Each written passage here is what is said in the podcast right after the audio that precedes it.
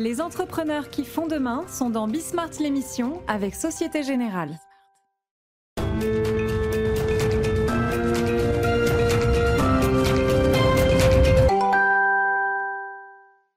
Salut à tous, c'est Bismart. On est de retour. Une heure de débat sur euh, l'actualité économique du jour et même, euh, puisque euh, nos invités sont compétents pour le faire aujourd'hui, actualité macroéconomique. Hein, on va faire un peu de macro. Denis Ferrand est là avec ses graphiques, c'est génial, j'adore à chaque fois.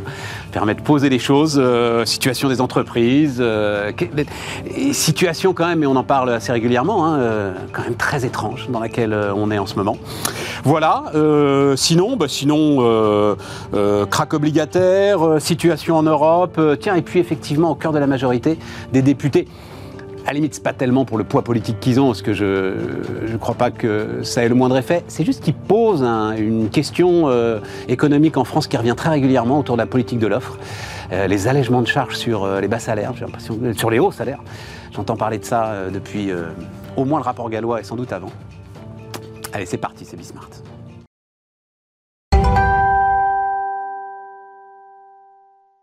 Autour de la table, Anne-Sophie Alsif. Salut euh, Anne-Sophie, chef économiste BDO. Denis Ferrand, donc, euh, et son PowerPoint. Bonjour Denis. Bonjour Stéphane. DG de Rexecode. Clément Aura. Salut Clément. Salut Stéphane. Prof d'économie à la Sorbonne, à Sciences Po. Tu les fais toi-même les PowerPoint, euh, Denis Tout à fait. c'est ça. Comme Philippe Wechter. Non, non, il n'y a que comme ça que tu arrives à vraiment à saisir ce qui est en train de se passer. En fait, si tu n'as pas le nez sur les données, bon, tu évites un peu entre ciel et terre. Nous aussi, on les fait. Hein mais oui, mais alors je les vois pas, il faut me les envoyer, Anne-Sophie, avec plaisir. Ah ouais, ouais, non, mais moi je mange du PowerPoint, je suis tout à fait d'accord avec, euh, avec Denis. C'est. Euh, la, preuve par l'image. On, travaille sur de la matière, euh, et en fait, si tu la saisis toi-même, cette matière, je pense que c'est très important. Et en fait, euh, sur la conjoncture, avec euh, ce qui se passe sur tous les marchés, notamment bah, sur ce qui se passe sur l'énergie en ce moment, c'est quand même simplement hallucinant. Donc, tu dois être tous les jours, tous les jours dessus à scruter ce qui est en train de se jouer. Après, tu connais la fameuse phrase de James Mattis, qui a été ministre de la Défense de Donald Trump au tout début de Donald Trump, là, celui qui avait été surnommé Mad Dog et euh, qui était commandant euh, en Afghanistan et qui avait dit le PowerPoint est le pire ennemi euh, de l'armée des États-Unis. Ce que disait-il, tu rentres pas l'Afghanistan dans un PowerPoint. Ouais. Impossible. Voilà. La complexité de l'Afghanistan ne rentre pas dans un PowerPoint. Or, les gars veulent que ça rentre dans un PowerPoint. Et donc, en fait, tu ne résous pas. En fait, on te fait quand même des PowerPoints, tu vois, sur l'Afghanistan. Or, on ne devrait pas. Et, donc, on essaye de travailler sur ces PowerPoints ensuite, alors qu'ils euh, ne, ils ne rendent pas compte de euh, la complexité de la situation. C'était intéressant. James Mattis qui avait joué un rôle. Non, non, mais qui avait joué. pardon, hein, je raconte. Non, mais, non, non, mais qui avait joué un rôle super important. Euh, mais oui, parce que non, non, c'était un moment. Je ne sais pas si vous vous souvenez, c'était les débuts de Trump. Mm-hmm. Et il y a un certain nombre de gars qui avaient été en fait quelque part en mission autour de Trump, qui avaient accepté il y avait notamment aussi son, son ministre de l'économie euh, de l'époque, dont j'ai oublié le nom, son, enfin son conseiller économique, euh, dont j'ai oublié le nom, et qui avait accepté d'être autour de Trump pour essayer de limiter les dégâts. de canaliser. Et euh, de, de, canaliser, de, etc. et tout. et il y avait eu, et il avait craqué, je crois, au bout de deux ans, quoi. C'était vraiment, vraiment pas ah possible, mais, mais c'était intéressant. Bon, c'est parti. entreprise sous surveillance. Donc, effectivement, grâce à ces PowerPoint, Denis, on, a, on, on a pas mal d'informations, euh, tu nous apportes, et Rexecode hein, euh, nous apporte pas mal d'informations sur, je dis donc, euh, ambiance très étrange. on avait le climat des affaires en octobre, il est stable. Toi, ce que tu retiens en premier, on va voir ça, c'est les records d'embauche en septembre. Donc on va voir ça. pourquoi est-ce que, vas-y, dis-nous un petit peu, voilà, le, graphe est très parlant sur un Et d'ailleurs, ça me permet, oui, j'ai mis un tweet parce que, allez suivre le compte de Denis Ferrand pour être informé en temps réel. Anne-Sophie, euh, tu envoies tes, tes graphes aussi sur ton compte effet, Twitter Je le sais sur LinkedIn. Il faut le faire. Faut tu as raison. Ouais, euh, oui, 883 000 embauches euh, en septembre, 883 000 embauches en CDI et en CDD d'au moins un mois. C'est ça, c'est la, la, donnée de, de l'URSSAF qui est vraiment de la donnée très objective. Hein, c'est vraiment du, du, dur. Donc tu as le climat des affaires, effectivement, qui est plutôt bon, mais j'aime bien aussi quand même à un moment aller confronter avec le dur. Et le dur, en fait, une interprétation que l'on peut avoir quand on essaye de réconcilier le climat des affaires et euh, l'appréciation quantitative donnée par les embauches, c'est euh, l'effet d'anticipation peut-être de choc à venir de la part des entreprises. Ce que je trouve très frappant dans les enquêtes de climat des affaires, c'est notamment l'opinion sur les stocks que retiennent les chefs d'entreprise. Jamais les stocks n'ont été aussi remplis. C'est-à-dire qu'on a l'impression que les contraintes d'approvisionnement se sont allégées, et dans le même temps, les entreprises voient encore de la demande, mais surtout, elles anticipent qu'elles vont avoir un énorme problème de prix de l'énergie. Et donc, elles se sont dit, tout ce que je peux produire d'ores et déjà et je peux le faire maintenant que les contraintes sont un peu moins fortes. Les contraintes d'approvisionnement, ça fait déjà plusieurs mois quand même qu'elles se sont un peu allégées. Tout ce que je peux produire, je le fais tout de suite. Et pour produire, certes, il me faut de la matière, mais il, faut, il me faut aussi des personnes qui sont sous-jacents. D'ailleurs, dans les embauches, ce sont plus des embauches de CDD de plus. C'est ce que j'allais te demander. Qui, ont, qui ont plutôt augmenté plutôt que les CDI. Alors que la part des CDI était en augmentation jusqu'à présent. Oui, tout à fait. Donc là, tu as, as, un petit recul qui, qui est intervenu. Ce qui valide d'ailleurs ton explication. Ah, c'est une interprétation, plus qu'une explication, parce qu'on a effectivement dans un moment qui est très étrange, où quand tu regardes les indicateurs de climat des affaires, et ce matin est notamment tombé l'IFO allemand, euh, l'IFO allemand, il est euh, vraiment catastrophique du point de vue des anticipations, mmh. mais pas forcément de l'appréciation de la situation immédiate. La situation courante, elle sert pas terrible, mais c'est pas, pas de la catastrophe. En tout cas, on est dans des eaux que l'on a déjà connues par le passé, qui sont plutôt cohérentes avec une faible progression ou une faible contraction de l'activité. En revanche, vraiment l'anticipation, elle est très très mauvaise. Et donc c'est un peu cette, cette inquiétude qui amène peut-être les entreprises à se dire, bon écoute, tout ce que j'ai pu faire, ben voilà, je l'ai fait, je l'ai passé, je ne sais pas combien ça me coûtera en électricité pour produire dans, dans 3, 4, 6 mois. Et euh, donc, bah, je, commence à savoir, parce qu'ils sont obligés de signer quand même tout cela. Hein, euh, enfin, il y a beaucoup de renouvellements euh, qui se font à 300, 350, 400 euros le mégawattheure. Ah oui, parce que... Donc à peu près 5-6 fois ce qu'était le, le, contrat d'avant. Quoi. Voilà, Actuellement, c'est très intéressant de, de regarder le comportement du prix spot et du prix à trois mois sur l'électricité. Tu as 300 euros le mégawatt d'écart entre les deux. Hmm. Euh, et ce, depuis maintenant à peu près une quinzaine de jours. Le prix spot est en train de reculer très fortement parce qu'il y a une très forte baisse des prix du gaz, parce hmm. que les stocks sont partout remplis et que les méthaniers euh, klaxonnent à l'entrée des ports pour pouvoir hmm. aller délivrer leur, leur, euh, leur gaz, leur GNL. Mais, et donc ça a des conséquences, ça a des répercussions. Maintenant, on connaît tous les mécanismes qui lient le prix du gaz et le prix de l'électricité avec la dernière unité appelée. Donc le prix de l'électricité en spot est en train de reculer très fortement, mais le prix à trois mois, lui, ne bouge pas il reste à des niveaux qui sont très élevés. Or, les contrats vont être calés sur des prix à terme. Et donc, on a encore une très forte incertitude sur le prix qu'il va falloir vraiment payer l'an prochain pour, euh, pour avoir de l'électricité. Anne-Sophie Nous, on fait une enquête aussi, mais surtout sur les, en effet, les PME et les ETI au niveau des anticipations, justement. Donc, voilà comment est le climat des affaires aujourd'hui au moment T et comment vous anticipez 2023. Donc, on voit en effet la même chose hein, sur cette dichotomie entre la situation actuelle et ce qui est anticipé. Ce qu'on voit, c'est qu'il y a vraiment des différences euh, quand même par secteur. Donc, ça, c'est quand même l'élément euh, assez intéressant. On va le voir, on va le voir aussi on voit vraiment qu'il y a une très forte anticipation sur les prix de l'énergie. Donc plutôt des commandes qui sont bonnes parce qu'on est toujours en fait sur une demande qui existe avec le quoi qu'il en coûte et on n'est pas cette année sur une récession. Donc la demande est là. Donc on voit là, il y a vraiment des stocks liés de se dire, bah voilà, en effet, on produit tout ce qu'on a produit euh, et on stocke. Et par contre, dans tout ce qui est vraiment activité de service, là vraiment la, grande difficulté reste l'embauche, reste le capital humain qui est toujours très difficile à avoir. Les coûts qui augmentent, c'est vraiment au niveau des salaires. Hein. C'est vraiment ça euh, leur, leur sujet. Et se dire, on n'a pas assez par rapport au travail que l'on va avoir. Alors on reste prudent parce qu'on a des anticipations l'année prochaine qui sont négatives, mais quand même on voit pour les secteurs dans les services et bien sûr on l'a toujours cité, hein, hébergement, restauration, construction, aide à la personne, on reste avec des énormes problèmes de pénurie qui vont continuer l'année prochaine hein, au niveau des taux de chômage. Et on a pourtant des augmentations qui sont tout à fait oui, mais, mais en plus 10%. Donc on a vraiment une dichotomie quand même industrie euh, salaire. Là, c'est vraiment pour les PME euh, et pour les petites entreprises. La démographie est bien plus fiable que les prix du gaz. Euh, les difficultés de recrutement, les difficultés d'embauche, elles sont structurelles. Oui. donc, on oui, comprend on pourrait dire que l'année prochaine, étant donné qu'on a quand même un, très fort ralentissement de la croissance, on pourrait dire bah, voilà, qu'il va y avoir un, tâchement, un tassement sur le marché de l'emploi et donc on aura des difficultés qui seront moins importantes. Ou en tout cas avec des entreprises qui vont peut-être freiner leur embauche. Et pour l'instant, c'est pas en tout cas ce qu'on voit dans les baromètres. Vas-y, vas-y. Sur, sur, les prix des contrats, effectivement, on entend des exemples d'entreprises qui se voient proposer des augmentations de mm. prix dans un facteur 20, euh, quelquefois, par rapport à. tu sais, tu sais que RTE a envoyé un petit guide très précis. Alors, euh, il faut. Euh, je dis ça à ceux qui se posent la question, ils le trouveront, hein, RTE, une fourchette de prix acceptable en gros. Voilà. Alors, euh, de tête, c'est quelque chose qui va de 400 à 600 euros le mégawattheure. Mais en gros, si on vous propose au-dessus de 600 euros le mégawattheure, euh, signez pas, vous trouverez, euh, vous trouverez en dessous. Voilà le message à peu près qu'envoie RTE. mais, mais, par rapport à 2019, si on est entre 400 et 600, tu es dans un multiple de 5 à 8. Voilà, c'est ça. Grosso modo.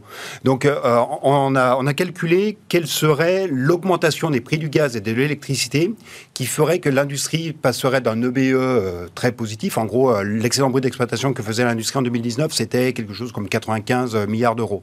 Euh, il faudrait qu'il y ait une augmentation de un facteur de 9 donc on multiplie les prix de l'électricité et du gaz par 9 pour que l'excellent bruit d'exploitation à hauteur de 94 milliards d'euros devienne un EBE nul c'est sous l'hypothèse où on répercute 50% de la hausse des prix du gaz et de l'électricité dans les prix de vente. Donc on voit que les, ordres de grandeur qui sont évoqués par RTE, situés dans un multiple de 5 et de 8, bah, tu commences quand même à t'approcher ah, assez de, du moment où ton EBE est quand même sacrément ah, abîmé. bien sûr. Et tout dépend, bien entendu. Surtout, mais ça on va en parler euh, tout à l'heure, surtout quand ton concurrent américain, lui, il n'a pas du tout les mêmes hausses. Voilà, il n'a pas du tout les mêmes.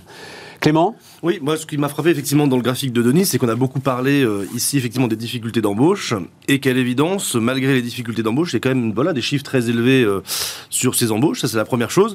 Et deuxièmement, d'un point de vue un peu plus théorique, ça c'est pour te plaire euh, Stéphane. Mais tu sais, j'adore. Ce qui m'a voilà, ce qui est un peu curieux dans la période qu'on vit, c'est que globalement, la plupart des modèles qu'on utilise euh, résonnent pas avec ce type d'anticipation. On a plutôt cette idée globalement que quand les anticipations sont pessimistes, la variable qui est corrélée à l'anticipation devient négative. Ici, par exemple, les embauches.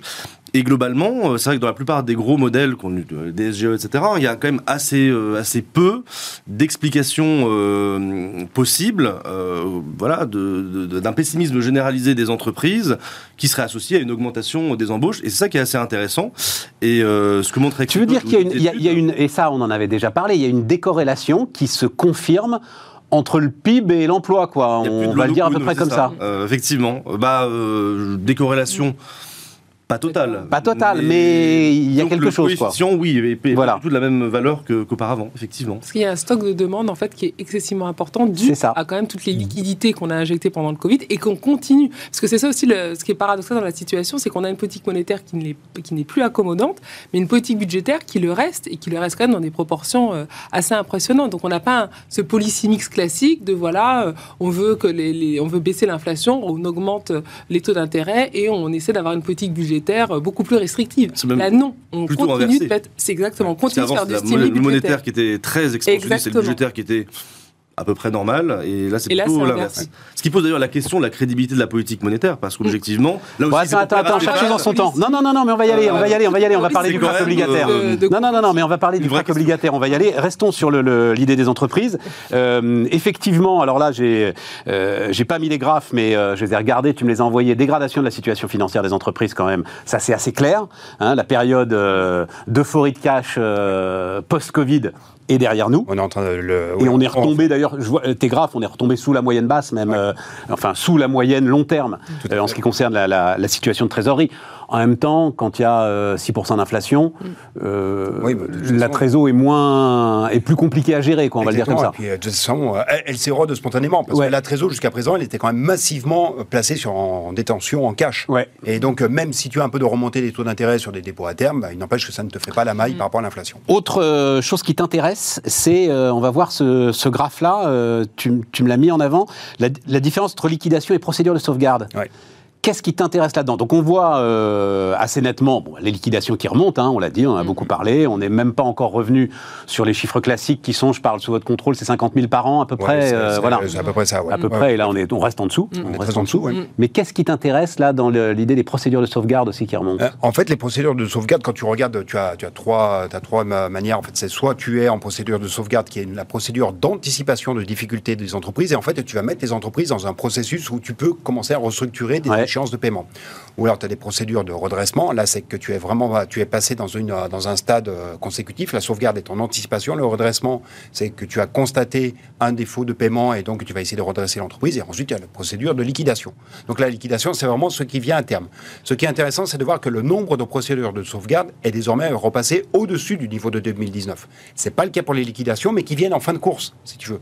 Les sauvegardes anticipent un petit peu les étapes que tu peux, euh, que tu peux avoir sur euh, le comportement, bah, de, sur la régularisation de la vie et de la mort d'une entreprise.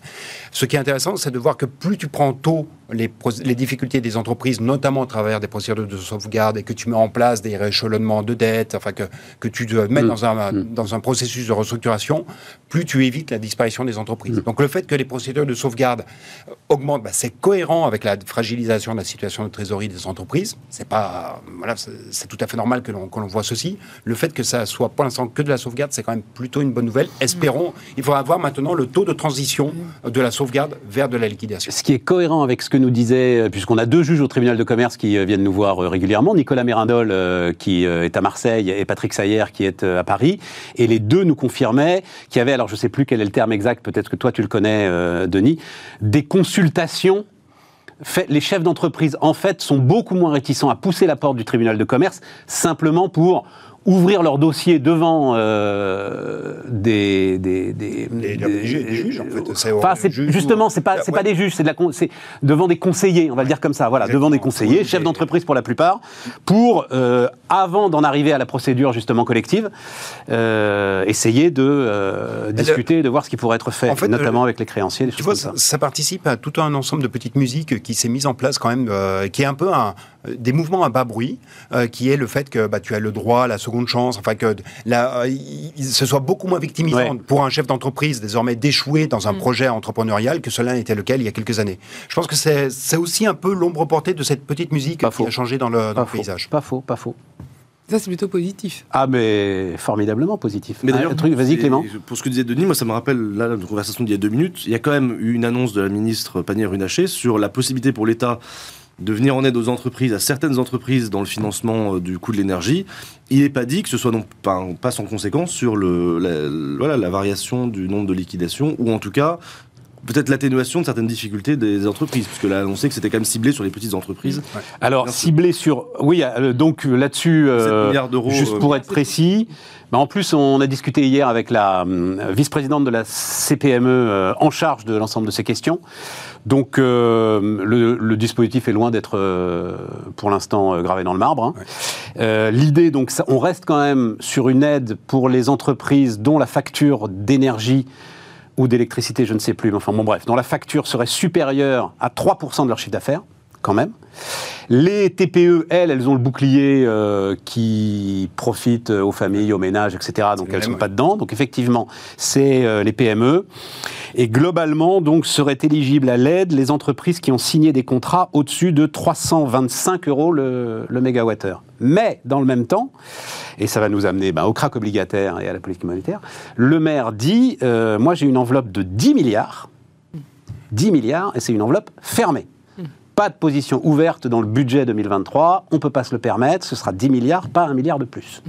Donc on est quand même dans un flou euh, total. En plus, quand tu vois l'évolution des prix du gaz, effectivement, cette histoire de euh, au-dessus de 180 euros le mégawattheure, euh, on va subventionner, enfin, on ne peut plus vendre d'électricité au-dessus de 180 euros le mégawattheure. Et sinon, on récupère, enfin, Ouais, ce ouais, sont les États qui les- récupèrent les euh, le surplus. ouais. hein. Mais oui, et puis surtout, si tu peux plus vendre d'électricité au-dessus de 180 euros le mégawattheure, je crois pas que tu vas la produire. Mmh, sûr. Donc je vois pas où euh, les États vont aller récupérer ces fameux dizaines ou centaines de milliards. Enfin, voilà. Je... On est quand même dans une euh, grande, grande, grande confusion. Il est quand même dans son rôle de dire ça, parce que c'est vrai que sinon, il y a l'idée de dire, bah voilà, euh, on va refaire du quoi qu'il en coûte comme avant. Tout à fait. Donc, euh, on sait très bien quand même ce qui se passe aussi au Il niveau faut que des les entreprises partenaires s'adaptent européens. un petit peu Voilà. aussi. Il n'y a pas que l'État qui grâce. Voilà. Pendant deux ans, on vous a quand même donné beaucoup en termes de quoi qu'il en coûte. On a vu quand même dans les, les taux de marge hein, qui avaient aussi beaucoup augmenté en 2021. Donc aussi, l'effort est, est partagé. Donc moi, je trouve qu'il est plutôt dans son rôle d'avoir ce genre de discours. Si Non, tu Clément. étais- Non, non, mais à un moment, Les vannes c'est- sont ouvertes, serais le premier à dire euh, Ah, bah, quand même, on continue à quoi qu'il en coûte, beaucoup trop coûteux. Ah, mais je te le confirme, euh, Anne-Sophie. Et Bah, ça, ça, il va le confirmer. ça. Ah oui, oui, oui, ah non, non, non, non, non, mais à un moment, faut que ça. Ah non, non, mais on a- enfin, je crois qu'on est tous d'accord. À un moment, faut que ça s'arrête. De toute façon, Euh, allez, j'ai presque envie de te dire, j'inverserai le quoi qu'il en coûte. À un moment, faut que ça s'arrête quoi qu'il en coûte. Euh, Tu m'as pas encore, nous a pas encore parlé d'état nounou. Je, je- non, euh, j'utilise assez peu moi ce terme. Mais euh, non, non, mais ça nous ramène à la discussion, mais qu'on avait peut-être eu ensemble et euh, que que j'ai eu en recevant ici le directeur général de l'URSSAF, Mm. bah, à un moment, l'URSSAF va recouvrer ses créances. C'est, ça y est, c'est fini, il faut y aller. euh, les- l'ensemble des, des- des avis sont partis, les entreprises savent à quoi s'en tenir. Et euh, alors, on- il va y avoir des étalements, il va y avoir tout ce qu'on veut, mais euh, Début ça y est, c'est 2023. parti, quoi. Ouais, voilà. Début 2023. Oui, et puis ça a déjà commencé, euh, et euh, bah, si vous tenez pas, vous tenez pas. Il faut, et le- le- la phrase du directeur général de l'URSSAF était là-dessus assez claire, rétablir une situation de saine Ouais. concurrence. Oui. Et puis de saine concurrence. De saine concurrence. Éviter quand même le- la zombification d'une partie des entreprises qui, en fait, Exactement. Qui était quand même le dû cas euh, survivre le quoi qu'il en éternellement. coûte. hein. Oui, bien on a un stock d'entreprises qui n'est pas parti avec le quoi qu'il en coûte. Donc c'est vrai que là aussi, il faudra faire attention aux chiffres l'année prochaine si on a des fortes hausses. Il y a aussi un stock d'entreprises qui aurait dû disparaître euh, dans la normalité, qui n'a pas été le cas. pour 40 le- 000, on dit, c'est un chiffre que tu confirmes, Denis. Moi, c'est le chiffre que j'ai vu du cabinet euh, Asterès, tu sais. j'ai pas d'idée précise 30 sur 000, euh, sur le chiffre. La, Banque de France est assez optimiste. Il n'y en a pas tant que ça.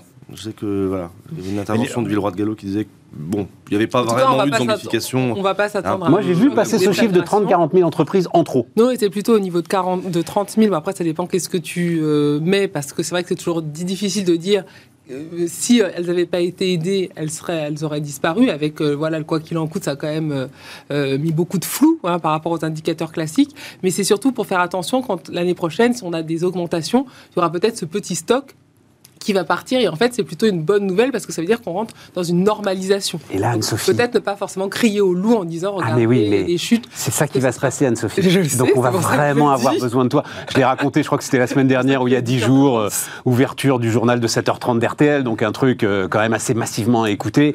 C'est Donc on voyait les chiffres de défaillance qui repartaient. Voilà. Et les gars, ça y est, on était en guerre, quoi. Enfin, Exactement. Ils nous vendaient ça comme...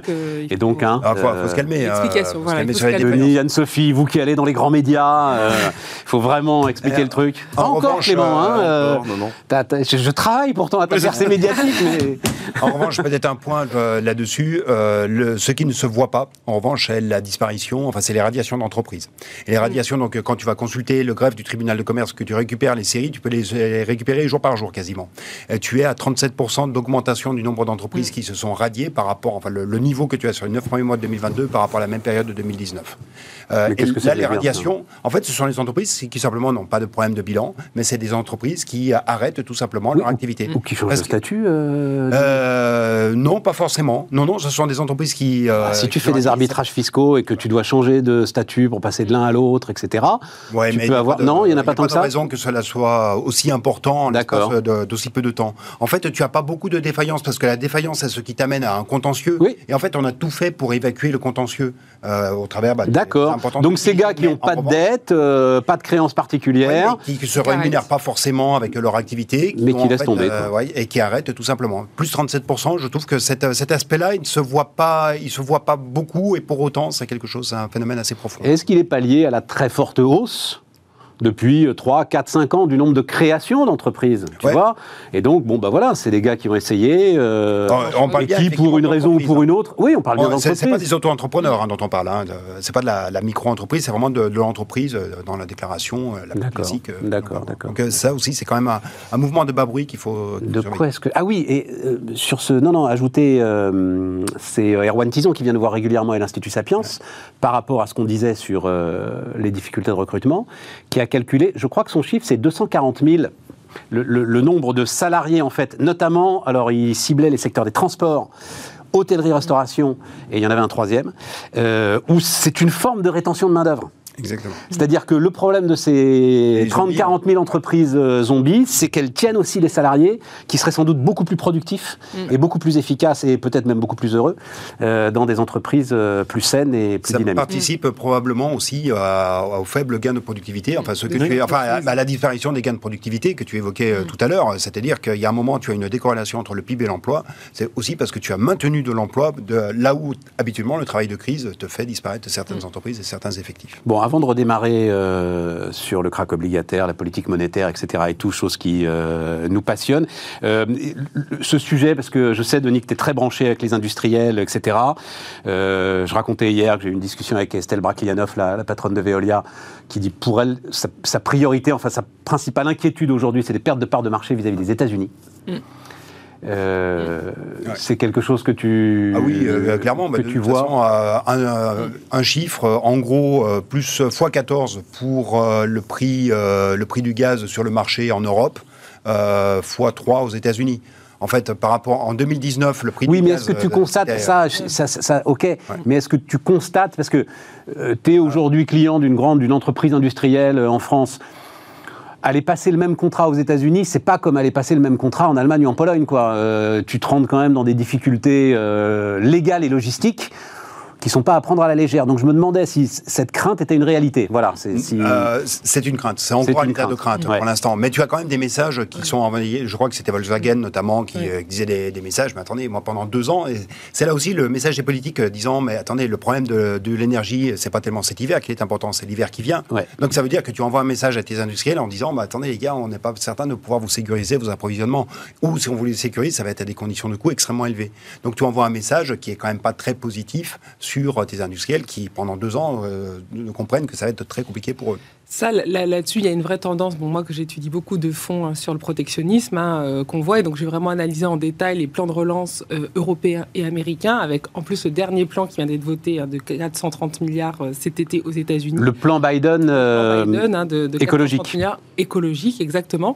Et où il y a, il y a deux choses. C'est vrai que sur l'Europe, on a fait beaucoup de relance et on avait l'idée, avec la relance, de faire du vert et du faire du numérique. C'était vraiment dans les objectifs par rapport à l'argent donné par l'Union européenne, même si après il n'y a pas de contrôle et pas de coordination parce qu'il n'y a pas de politique budgétaire commune. Aux États-Unis, on le voit, hein, toutes les aides sont vraiment dans la transformation du processus productif. Donc ça n'a rien à voir. Bien sûr qu'il y a des aides, mais ces aides, c'est on transforme pour être plus vert et surtout on les utilise pour protéger notre marché. La Commission européenne, tous les deux ans, fait paraître son rapport sur les obstacles au commerce. Moi, je regarde depuis de plus de 20 ans. hein.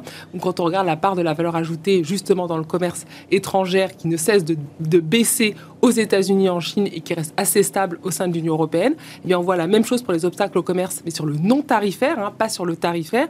Et vous avez une explosion en un la Chine. Ensuite, vous avez l'Algérie, vous avez la Russie, vous avez l'Inde. Donc, c'est vraiment un processus Chine-États-Unis, mais également pays émergents. Et ça, vous avez beaucoup moins ça qui dressent des barrières barrières à l'importation dans leur pays. pour euh, protéger leur marché Non tarifaire, donc. tarifaire. Voilà. Donc en disant c'est la Donc norme normes légales, Voilà, etc. Exactement. On va essayer de faire la même chose en Europe, mais on est très en retard. Et là, on voit avec les plans de relance, parce que les quantités injectées n'ont jamais été aussi importantes. Quand les États-Unis, parce que là, ce qui se passe, euh, c'est pour ça qu'on va perdre beaucoup de parts de marché, à mon sens. On le voit dans l'auto, c'est déjà le, le cas. On hein. peut voir d'ailleurs, juste le dit à la régie, l'avertissement de Catherine Colonna, là. Ils euh, sont en train de, euh, moi c'est ce que je, je regarde beaucoup. en effet depuis 10 ans, euh, les chaînes de valeur mondiale, on a beaucoup parlé pendant la crise de Covid, et euh, où est produit euh, chaque étape de production. Et aujourd'hui maintenant pour la batterie qui arrive aux États-Unis, s'il y a plus de 40% qui vient de la Chine, c'est non. En tout cas, euh, vous pouvez venir avec énormément de taxes et de toute façon, le consommateur, s'il achète ce type de batterie, il n'aura absolument aucune aide. Donc ça, c'est quelque chose qui est fondamental au moment où nous, euh, lorsqu'en effet on a des prises de position que euh, la Chine veut peut-être acheter le port d'Hambourg, on se dit oh là là, on va quand même pas faire du protectionnisme, etc. Donc il y a vraiment deux poids deux mesures. On a vraiment une tendance que l'on voit au niveau macroéconomique, au niveau du commerce international, sur la Chine, les États-Unis, l'émergent, de protection. Et nous qui mettons en place des règlements, mais qui sont vraiment très en deçà par rapport à ce qui se fait euh, ailleurs. Donc avant, On marque une pause. des parts de marché, mais pas seulement. hein. On marque une pause, puis on dira peut-être un mot du port d'Hambourg, alors, parce que je ne comprends pas cette histoire. Mais puisque tu as l'air euh, informé sur le port d'Hambourg, euh, on en dira un mot. On marque une pause.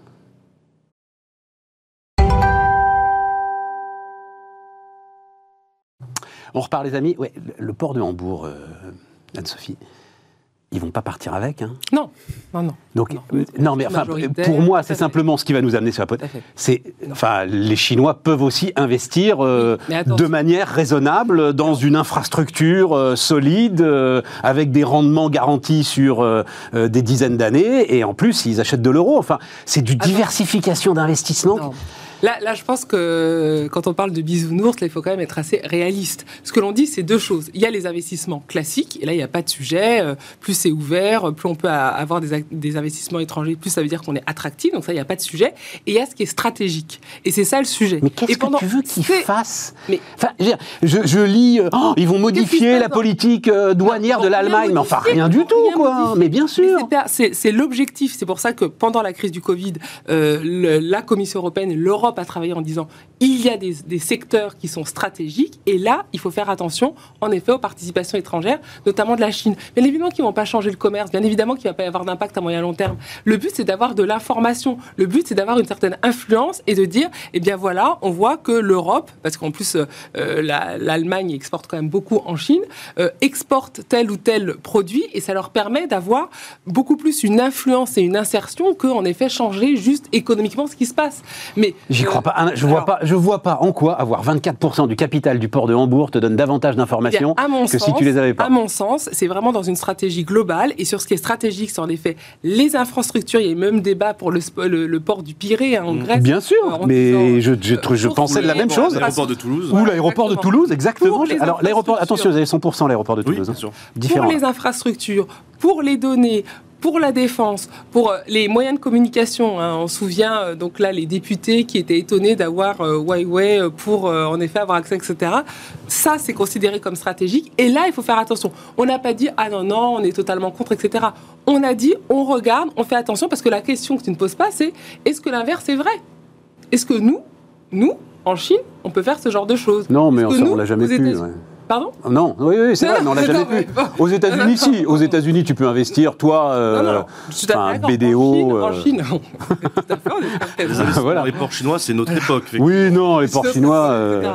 Mais est-ce que la réciproque est vraie Et il ne faut pas le voir comme juste un investissement dans un port, euh, voilà, parmi tant d'autres. Et en effet, tu as raison, c'est très important de regarder. C'est pas du tout majoritaire. Mais ça, ça à mon sens, c'est une stratégie globale et je trouve que c'est bien. On n'arrête pas de critiquer Laurent en disant voilà, on fait rien, etc. Et les chiffres sont quand même là. Qu'il y ait en tout cas un veto, en tout cas un regard particulier sur ce qui est acheté. D'accord. Parce que c'est considéré comme stratégique. Clément? Oui, moi j'ai envie de dire, euh, tant que c'est 24%, moi ça me pose pas de, de soucis. Je crois que la seule crainte que j'aurais, c'est effectivement si la Chine veut vraiment développer sa stratégie d'influence dans une logique de guerre économique, y compris vis-à-vis de l'Europe et des États-Unis, le danger, ce serait globalement d'essayer de, lui donner la possibilité de désorganiser en fait le transport maritime, ce qu'elle peut pas faire quand elle a que 24% d'un port à partir du moment où elle en aurait davantage, effectivement, on pourrait très bien considérer que le gouvernement chinois, en cas de conflit majeur, essaierait bah, clairement de mettre le bazar, vous voyez, dans des ports comme, comme Hambourg, en retardant, euh, je sais pas, des embarcations. Euh, mais non, mais c'est une infrastructure, euh, Clément. Bien sûr. Le, seul sujet, en fait. de l'infrastructure, est-ce qu'on peut pas essayer de désorganiser l'organisation elle-même de l'infrastructure si vraiment on veut faire suer ses voisins, vous voyez, ses partenaires comme Bon, enfin, Disons la que, question, c'est pourquoi, vu ce qui arrive en Russie, pourquoi en Chine, les infrastructures infrastructures, euh, les, étrangers n'ont pas un accès libre et pourquoi il y a autant d'obstacles Mais parce que la Chine est une dictature épouvantable. Enfin, la réponse, elle est claire. Tu peux pas comparer nos deux systèmes, Anne-Sophie.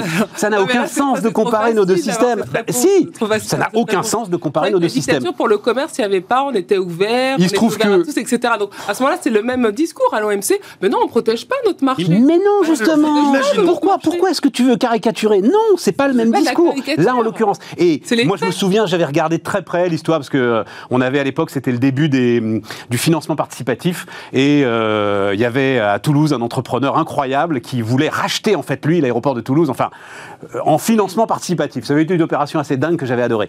Et effectivement, si tu es à 100% d'une infrastructure comme l'aéroport du Toulouse, que, et euh, on n'est pas, on n'est pas des bisounours, là tu peux avoir un sujet. Et là effectivement, à mon avis, plus d'ailleurs en s'arrêtant d'investir.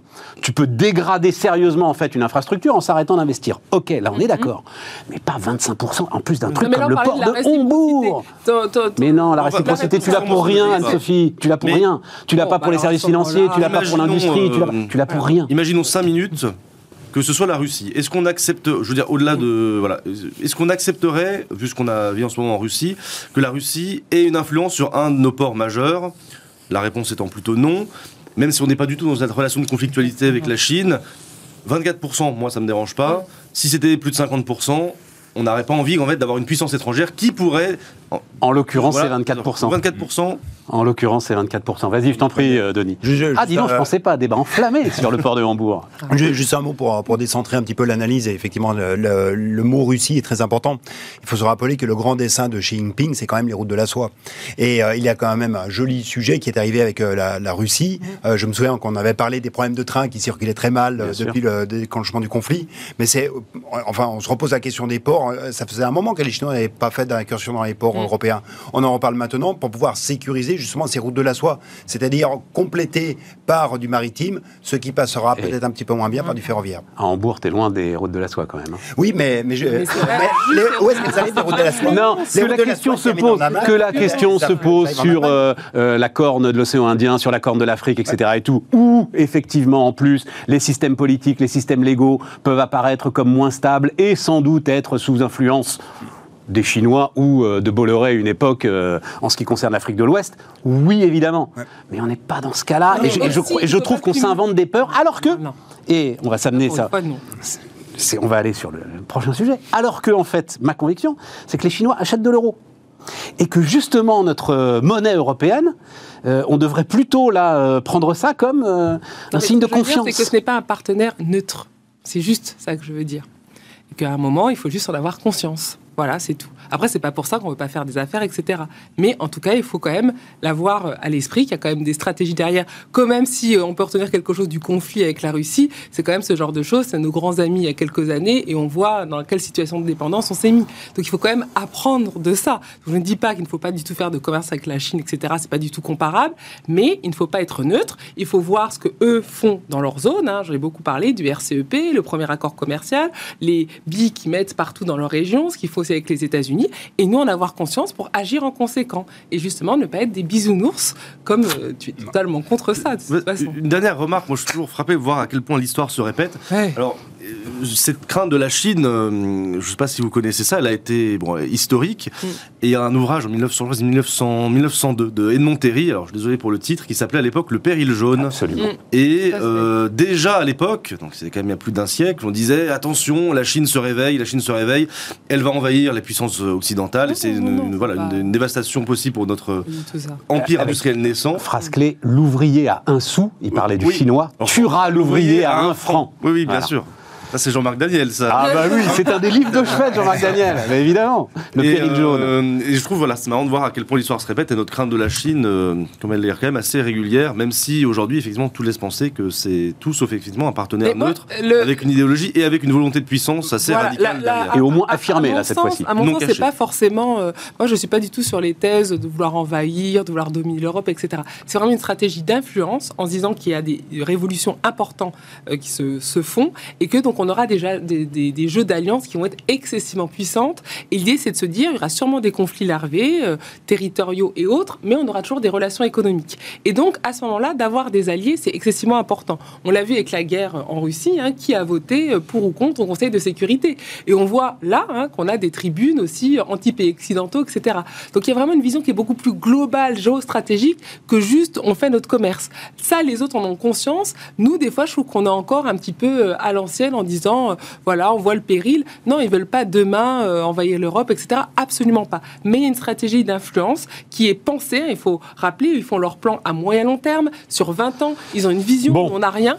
Et il faut pas être naïf par rapport à ça. C'est tout. Denis Non, non, mais. euh, Arbitre. euh, bah, L'arbitre des élégances, déjà. voilà. et, euh, et effectivement, non, je, je pense qu'il y a, il y a, une, il y a une, euh, une, pen- une pensée qui est très claire. Enfin, les Chinois n'achètent pas un port américain. Bon, déjà, ils n'auraient pas la possibilité de, de le faire. Mais ils n'auraient pas la possibilité de le faire. Mais non, mais je, je reviens sur mes histoires de route de la soie. Il y a vraiment un besoin de sécuriser des, rou- des routes qui sont pour l'instant extrêmement menacées.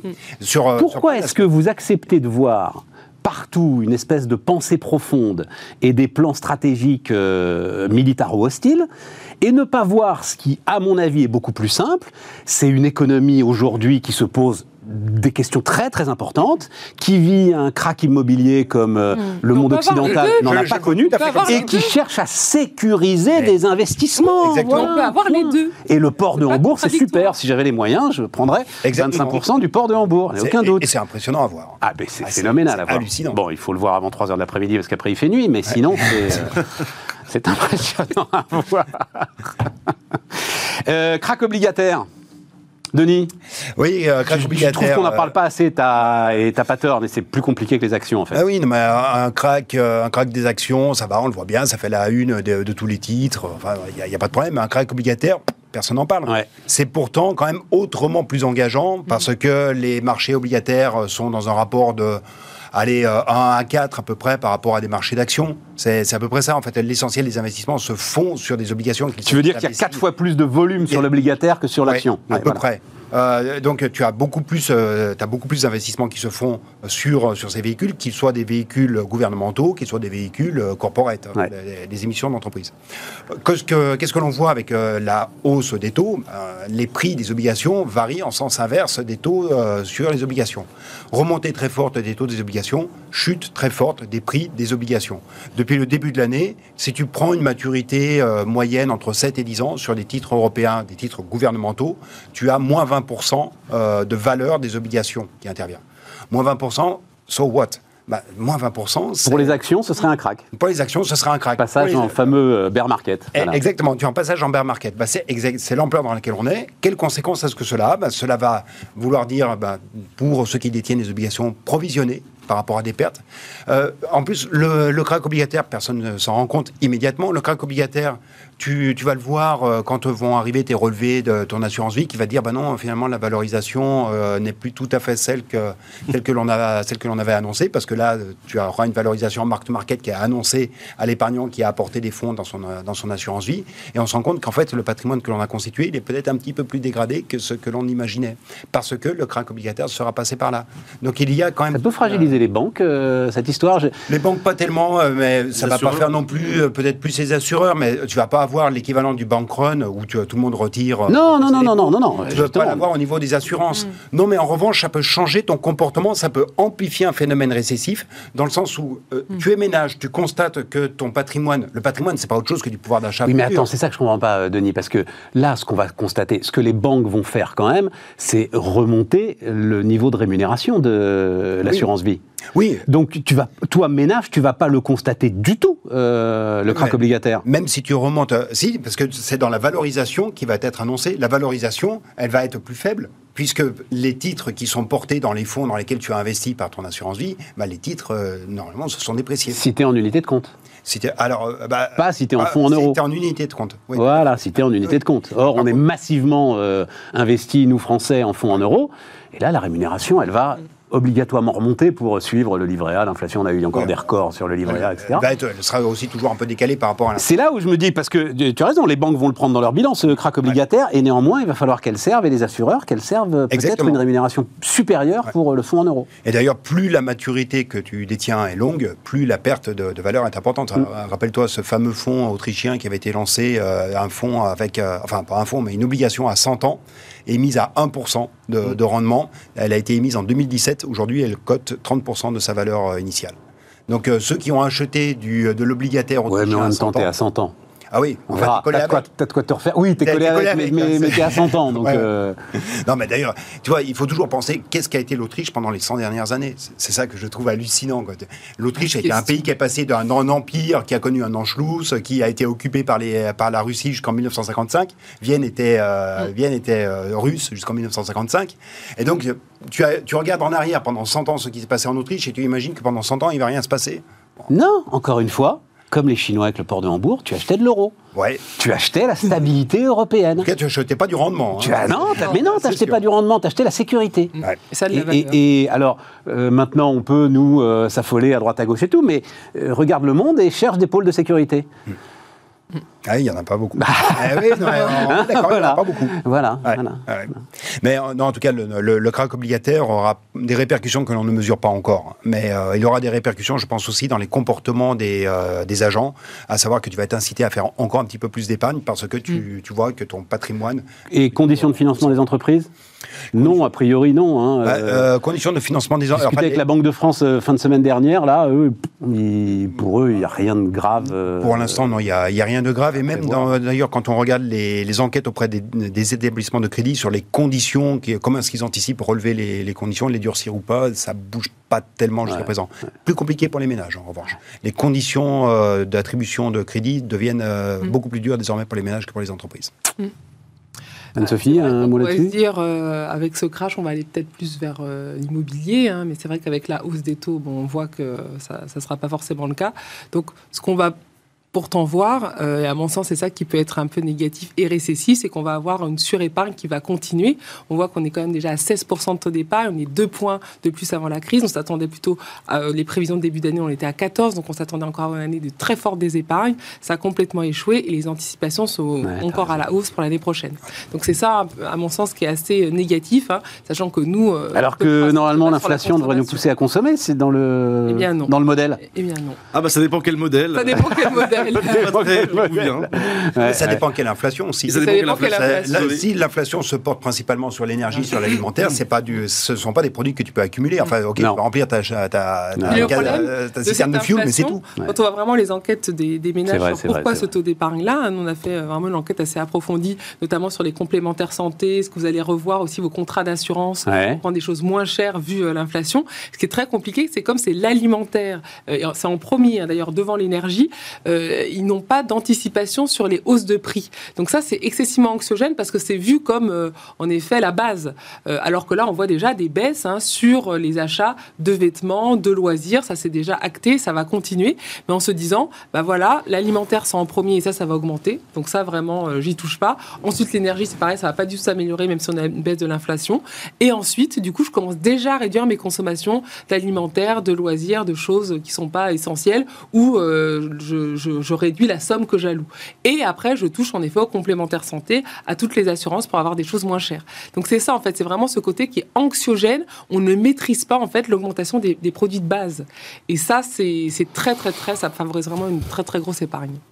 Oui, moi j'ai deux petites euh, remarques. D'abord, je suis assez d'accord avec Denis, je suis peut-être un tout petit peu plus pessimiste sur la gravité du crack obligataire. Et j'invite vraiment tout le monde à relire ce qu'avait écrit Patrick Artus il y a quelques années sur la folie des banques centrales euh, avec Marie-Paul Virard. Et c'était vraiment une sorte d'annonce en disant est-ce qu'on peut utiliser le bilan d'une banque centrale volontairement pour provoquer, enfin le, bilan, donc euh, créer volontairement une bulle obligataire à des fins de politique monétaire? Bah, La réponse c'était plutôt euh, non, c'est très dangereux. Euh, il y a quand même pas mal d'assureurs qui sont assez exposés à, ces, à ces obligations. Juste le point de, quelque part, qui fait qu'on ne panique pas, c'est quand même que la remontée des taux est pour l'instant assez progressive. Et on se rappelle d'ailleurs de l'engagement qu'avait pris à l'époque Benoît Curé quand il était membre du directoire en disant bah, de toute façon, si jamais il y a une sortie, à l'époque c'était si jamais il y a une sortie euh, de la politique monétaire, à la fois non conventionnelle et conventionnelle, bah, ce sera de toute façon très lent sur des années.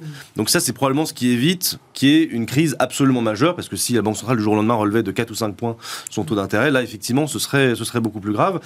Deuxième remarque, moi, j'ai déjà dit ici, je ne crois absolument pas à un relèvement durable des taux d'intérêt de, des banques centrales, en particulier de la BCE. Je sais que c'est pas du tout pas forcément consensuel, oh. mais moi je ne crois pas que la Banque centrale européenne relèvera ses taux longtemps ou, si elle le fait, qu'elle s'abstienne de faire une autre politique euh, voilà, de manière parallèle, par exemple, tout en maintenant des taux un peu plus élevés, ou voire en relevant encore un petit peu son taux, son taux refit, peut-être qu'elle voilà, qu'elle pratiquera une autre forme de quantitative easing après tout, Christine Lagarde n'a jamais vraiment précisé euh, ce qu'elle entendait par euh, des instruments inédits qui viseraient, par exemple, à éviter euh, des spreads de taux sur les pays les plus endettés. on a parlé de la fragmentation quand même. Voilà, la fragmentation. Mais on n'a pas, on voit pas encore vraiment concrètement quel type d'instrument différent éventuellement de ce qui a déjà été utilisé pourrait être utilisé. Et dans tous les cas, s'il y a un instrument comme ça qui est utilisé, bah, c'est quand même de la politique plutôt expansionniste. Et ce serait assez d'ailleurs intéressant de voir qu'il y aurait des usages traditionnels à savoir le, plutôt les taux d'intérêt qui seraient plutôt alors sans être restrictifs, au moins, disons, pas expansionnistes, et d'autres instruments de la politique monétaire qui seraient complètement euh, en soutien de la politique budgétaire. Mais en fait, c'est... Et le crack euh, obligataire va dans ce sens. S'il y a voilà, un crack obligataire, évidemment que la stabilité financière est désormais quand même un des mandats hum, plus ou moins assumés de la politique, la politique monétaire. La grande question, en fait, c'est si tu penses... En fait, le, ceux qui croyaient au ciel, ceux qui n'y croyaient pas, est-ce que l'inflation est aujourd'hui le résultat de la politique monétaire expansionniste de ces dix dernières années ou pas? Je ne sais pas s'il y en a qui croient ça. Et, alors, à partir du moment où tu dis ça n'est pas le résultat, effectivement, une fois que tu as fait un peu d'agitation pour euh, essayer de cranter les anticipations et dire aux gens oh là là, on va se fâcher très très fort contre l'inflation pour essayer de calmer la machine, t'as aucune raison de pas reprendre Non, ce non. que tu faisais pour. Je suis tout à fait d'accord avec de toi. dire que l'inflation actuelle n'est quand même pas très liée à l'évolution Voilà. de la politique monétaire. importée. Donc il n'y a aucune raison en fait de ne pas revenir assez vite euh, sur Alors, euh, une politique sens, monétaire très expansionniste. Pour, pour nuancer par rapport à ça, le grand problème de la BCE, c'est vraiment la dichotomie entre les pays de la zone euro. Parce que c'est vrai qu'entre du 10% dans les pays euh, du Nord, euh, les pays baltes n'en parlons même pas, euh, les pays du Sud qui sont quand même pas du tout sur le même profil, c'est ça, à mon sens, la, la- la grande difficulté.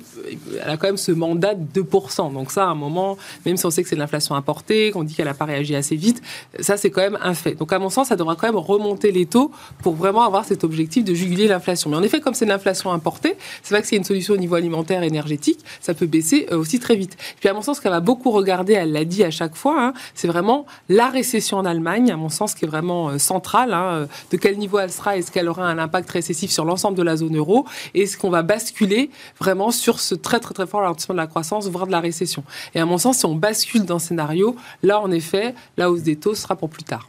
Denis Euh, quand même, sur l'aspect monétaire, euh, il faut pas oublier de regarder la masse monétaire qui est intervenue en 2021. En 2021, elle faisait plus 15%, la masse monétaire mondiale. Alors, pendant toute la décennie 2010, elle progressait aux environs de 5-6%. Donc, à ce moment-là, oui, il y avait un bilan bancaire qui, qui, qui était très fort, mais qui n'enclenchait pas une création de masse monétaire, c'est-à-dire de distribution de crédit. En revanche, en 2021, on a eu une accélération soudaine. Et ça a été un des facteurs déclencheurs de l'inflation, de, de mon point de vue.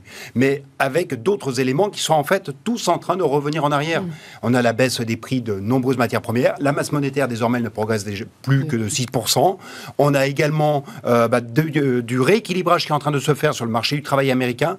L'offre de travail progresse désormais plus que ne le fait la demande de travail aux États-Unis. Donc, euh, en fait, on a une collision de tout un ensemble qui de phénomènes. confirme euh, ce que pense Clément, c'est qu'ils n'ont pas besoin non plus d'aller monter les taux euh, trop, Non, trop vite. euh, et en fait, on peut être surpris sur l'inflation. Dernier, euh, parce que je suis en train, à chaque fois, vous m'intéresser, donc je me fais déborder. Et politique de l'offre, non, faut en dire un mot, puis à la limite, je continuerai le débat demain. On va voir le. c'est le journal Le Monde qui avait mis ce, ce débat. J'allais dire dans le débat public. Non, ça reste très très limité quand même, hein, comme. euh, on en parle moins que du salaire de Mbappé. Tiens, on n'a pas parlé du salaire de Mbappé. Euh, vous en pensez quoi? Donc l'histoire, c'est euh, des députés euh, de la majorité qui disent euh, exonération de charges sur les hauts salaires. C'est au-dessus de 2,5 ou 3 SMIC, je crois, j'ai pas noté. Oui, c'était les, les questions. Ça sert à rien. Ça sert à rien, c'est de l'argent jeté par les fenêtres, euh, c'est les salariés qui en profitent, euh, ça ne fait rien pour la compétitivité de l'industrie française.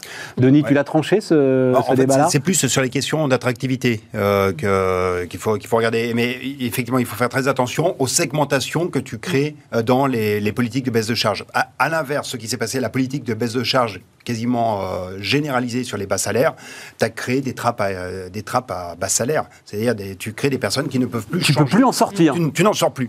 Donc, en fait, à 1600 euros aujourd'hui, si ton patron veut te donner 100 euros, ça va lui en coûter 300, quoi. En gros, hein, c'est ça l'idée. Tout Voilà. à fait.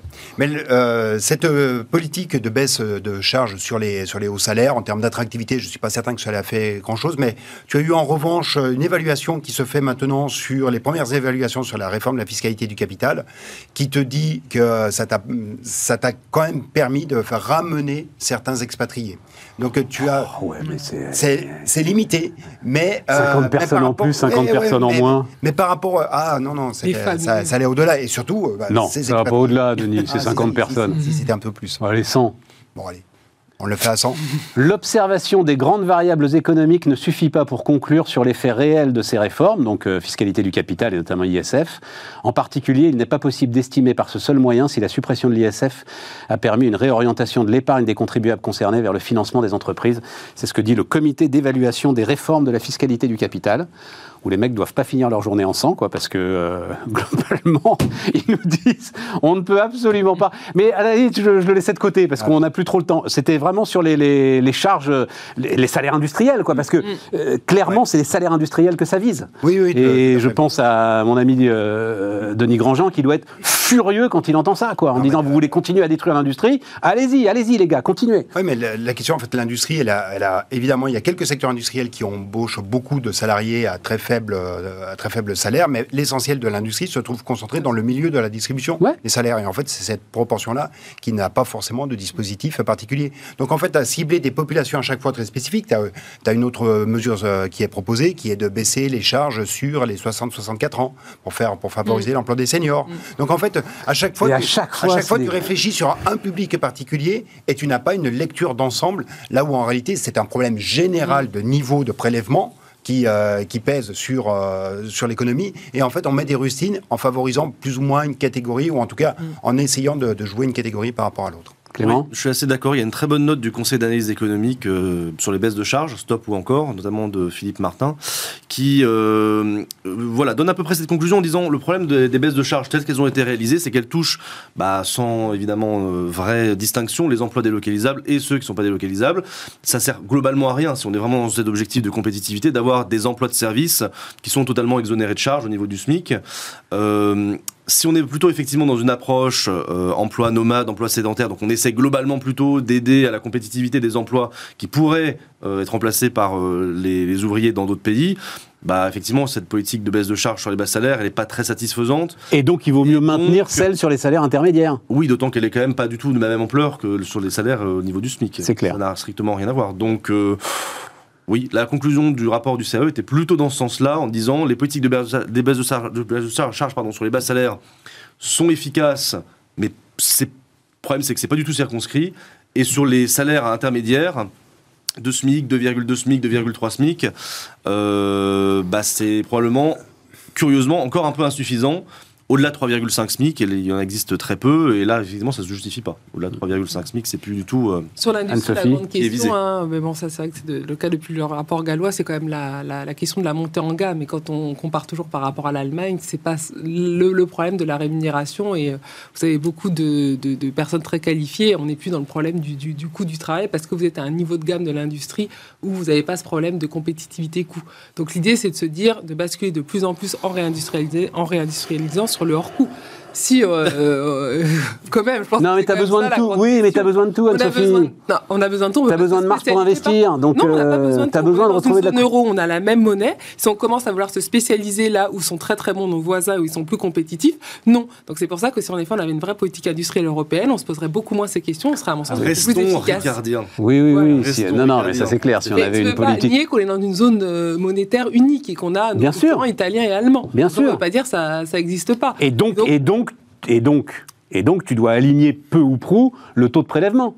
Tu dois Pour que ton industrie soit Mais La compétitive. question aussi, c'est sur quel type d'industrie. Si on s'aligne, on n'est pas du tout sur le même niveau de gamme d'industrie, il ne faut pas non plus tirer euh, une balle dans la tête. Et à ce moment-là, c'est vrai que c'est ce qu'on voit, ce que, que la France a fait beaucoup dans l'industrie automobile. hein. On a essayé vraiment d'aller sur les charges, on a vraiment essayé euh, de, de- de- d'aller voilà, sur les, les coûts qui étaient Mm. plus importants. Et bien du coup, euh, on n'est plus sur le même niveau de gamme que, que- que les Allemands, qui du coup sont spécialisés sur du très haut de gamme et n'ont plus du tout de problème de, salaire ou de rémunération. Donc ça, à mon sens, c'est un, un- quand même une- un aspect de cette politique, en tout cas industrielle, qui est central et qu'on ne peut pas décorréler des incitations euh, sur la fiscalité.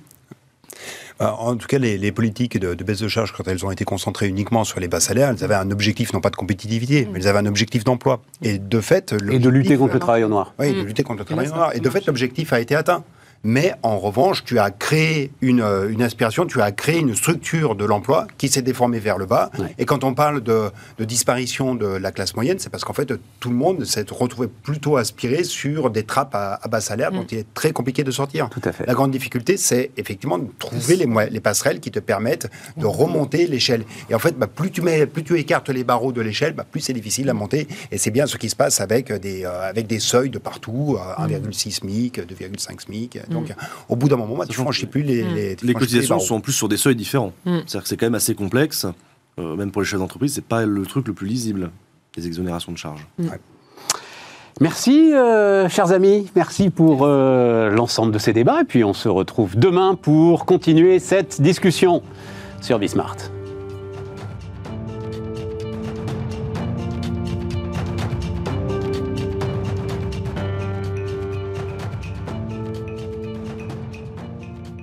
Les entrepreneurs qui font demain sont dans Bismart l'émission avec Société Générale.